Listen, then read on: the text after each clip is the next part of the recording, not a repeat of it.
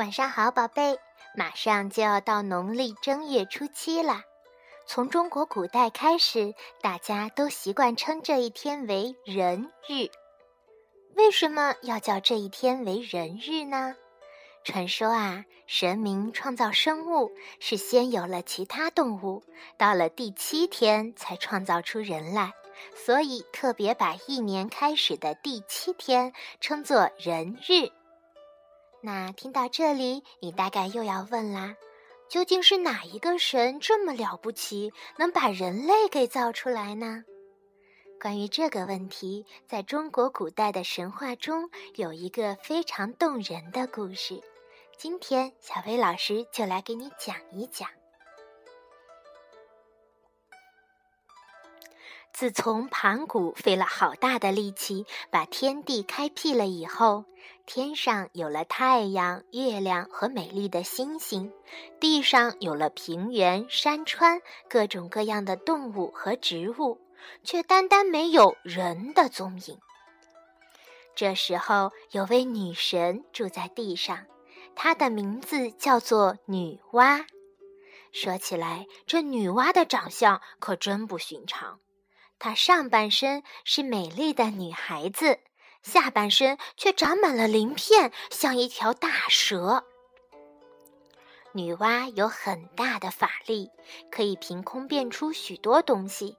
可是，女娲每天行走在大地上，仍然觉得怪无聊、怪寂寞的。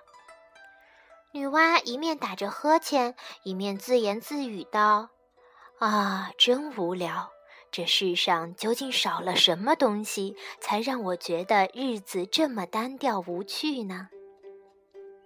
女娲来到河边，正要俯身喝水，却从平静的好像镜子一样的水面看到了自己倒映的脸。女娲眨眨眼，水面上的脸也眨眨眼。女娲笑起来，水面上的脸也笑起来。这张脸是多么的可爱呀！女娲不断地注视着水面，忽然她叫道：“对了，地面上缺少的就是这个。我应该造出很多这样的东西，使世界变得更可爱、更热闹。”女娲立刻开始动手做。他顺手从地上拾起了泥块，加一点水，又捏又揉，慢慢的，泥团中出现了一个可爱的、有眼睛、鼻子、嘴巴和耳朵的脸。女娲高兴极了，工作的更起劲儿了。她替他加上了双手、身体，正预备为他抓一条尾巴时，女娲犹豫了一下，心想。光靠一条尾巴走路实在不方便，还是替这小东西装两只脚，又可以跑又可以跳，多好啊！女娲终于把小东西做好了，她向它轻轻吹了一口气。说也奇怪，那泥做的小东西竟然活起来了。小东西在地上挥舞手脚，又跳又笑，并且用模糊的声音向女娲叫道：“妈妈！”女娲很高兴，心想：“就把这个可爱的小东西叫做人吧。”低下头，女娲轻声对小东西说：“你的名字是人。”我的名字是人。小东西大声地学会了叫自己的名字，蹦蹦跳跳地跑到了开满花朵的原野上去了。啊，人是多么可爱的一种生物啊！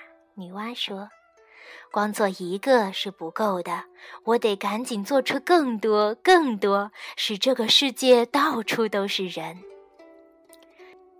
一个个的泥人从女娲手里活过来。女娲做了十个、一百个、一千个，他们都快乐地跑开了。女娲工作的腰酸背痛，可是人的数目还是不够多，怎么办呢？女娲把高山当作枕头，休息了一会儿，她看见蓝天上白云飘过，突然有了新主意。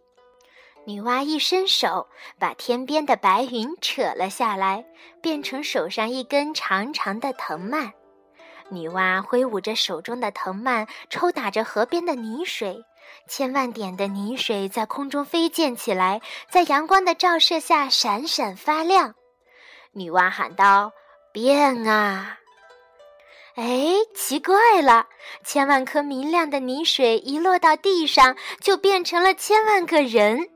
女娲用这新方法造人，真是比刚才要方便省力多了。这样，地面上到处都有了人类的踪影，女娲再也不觉得寂寞了。女娲常常和人在一起，教导人们做出乐器，学会唱歌，并且教男人和女人结婚生小孩，这样人类就可以永远快乐地生活在这个世界上了。可是，人们这样快乐的日子并没有过多久，世界上却发生了许多很大的灾祸。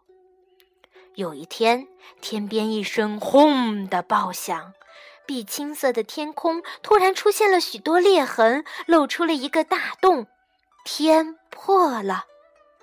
破了的天空又是闪电又是打雷，从破洞里大雨直接浇下来，变成了地上的洪水。这时候地面也在震动着，人们居住的地面渐渐往下陷，陷进了四处奔流的洪水里。人们害怕极了，有的爬到高树上，有的拼命往高山上跑。这究竟是怎么一回事啊？原来这是水神共工和火神祝融因为一件小事儿而吵起架来，他们越吵越凶，最后大打出手。共工打败了，没地方出气，就向西方奔去，一头撞在了不周山上。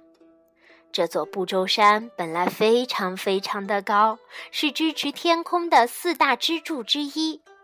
糟糕的是，经过了共工这一撞，不周山竟然被他撞断了。也因为不周山的天柱折断，天破了一个大洞，地面向东南方向陷落下去，洪水也泛滥成灾。失去了地面上的住家，人们可怜极了。虽然爬到了树上，跑到了山上，可是树上盘飞着凶猛的老鹰。山上也有吃人的老虎，那越长越高的大水更是随时要把它们卷走。亲爱的女娲呀，赶快来救救我们呀！人们叫着。女娲看到她亲手造出来的人类遭遇了这样的危险，心里非常着急，要把破了的洞、不断漏水下来的天空补起来，并不容易。女娲辛苦地收集各种不同颜色的石头，堆得像山那么高。然后，她又收集了很多芦苇来生火，焚烧这些五颜六色的石头。这样烧啊烧的，石头终于渐渐融化了。女娲就用融化了的石头来补天空的破洞。好不容易把洞补好了，雨水终于停了。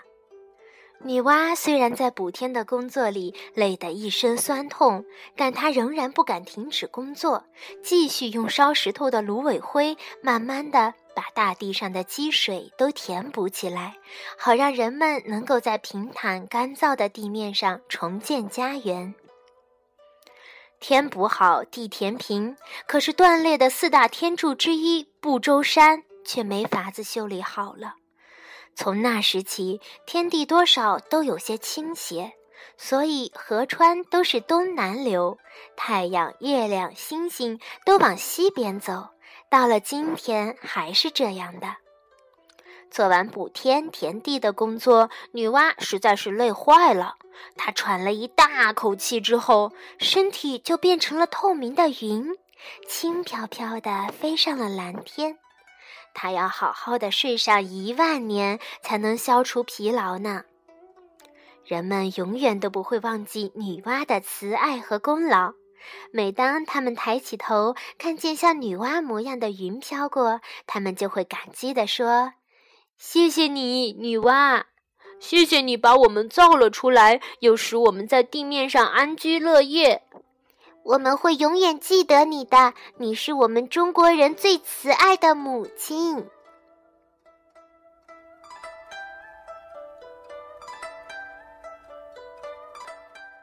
女娲造人的故事就讲到这里啦。现在你们知道为什么正月初七要叫做人日了吗？好啦，今天的故事就到这里，该睡觉啦，晚安，宝贝。